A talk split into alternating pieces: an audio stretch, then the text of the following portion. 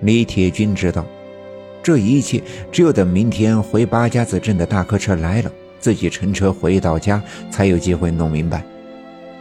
刚才的早餐没吃成，这样折腾了一阵子也没了食欲，只好自己躺在床上闭目养神。这两天，无论是精神上还是身体上，都特别的疲惫。于是很快便迷迷糊糊的睡去。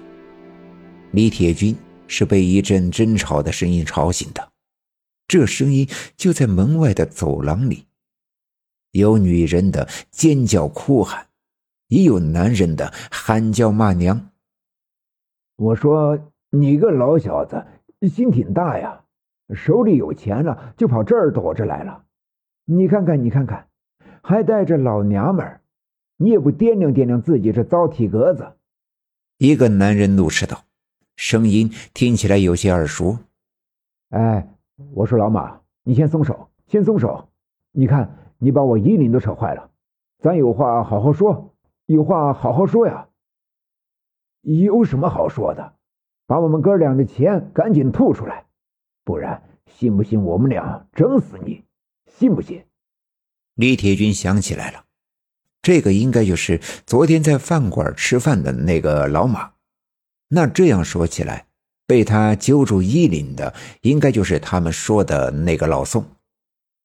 哎，行，别吵，别吵，小声点，小声点咱们都是兄弟啊，有事好商量，有事好商量。抓着衣领的人看来的确心虚，唯恐事情传扬出去。而至于他们之间到底有什么事情？李铁军并不好奇。外面的人拉拉扯扯的走了，走廊里又恢复了平静。李铁军却再也睡不着了，躺在床上辗转反侧，只盼望着天赶快黑了，然后再赶快亮了，坐上回家的车，赶快回到自己妻子的身旁。这件事儿一定要整个明明白白，不然非但自己心里难安。妻子也会一直遭受折磨。先放下李铁军在旅店里不谈，再说在饭店里商量着找老宋要钱的，正是前几天开着车在刘家镇骗走了赵村长两万块钱的人。他们和那个老宋是一伙的。不知道是从哪儿打听到刘家镇有一块年代久远的大石碑。便想办法找到了刘家镇的电话，冒充省城的文物保护单位给赵村长打了这个电话。见赵村长轻易的就上钩了，三个人便一个装教授，一个装助理，一个装司机，租了一辆车来到了刘家镇。那个老宋巧舌能言，几句话便把赵村长说动了心，再加上他们事先精心的做了许多准备。上级的盖着公章的文件、介绍信一应俱全。其实，最让他们意外的，便是这场骗局做的这么容易。赵村长临近退休，成事心切，再加上刘家镇上上下下对赵村长的话那是一百个信任，便被这群骗子轻易的得了手。得手之后。他们在八大晃饭店吃了一顿散伙饭，几杯猫尿下肚，便都酒精上头，醉得像一滩烂泥。可那宋教授却跟没事人一样，一点都没喝多，塞给他们每人一个信封，就独自走了。哥俩醒过酒来，打开信封一点，才这么一丁点钱。当初说好的二一天作五，可大头却被老宋拿走。这才发现是被老宋那个小子给骗了。县城本来就不大，这两人找了好几天都没有发现老宋这小子的踪影。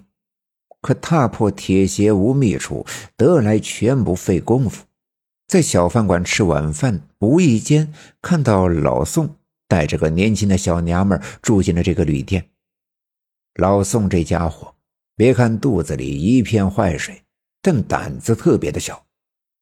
他知道小梁跟他一样胆子也小，但老马这人呐，做事特别的爱冲动，没深没浅，不考虑后果。老宋最怕的也就是他。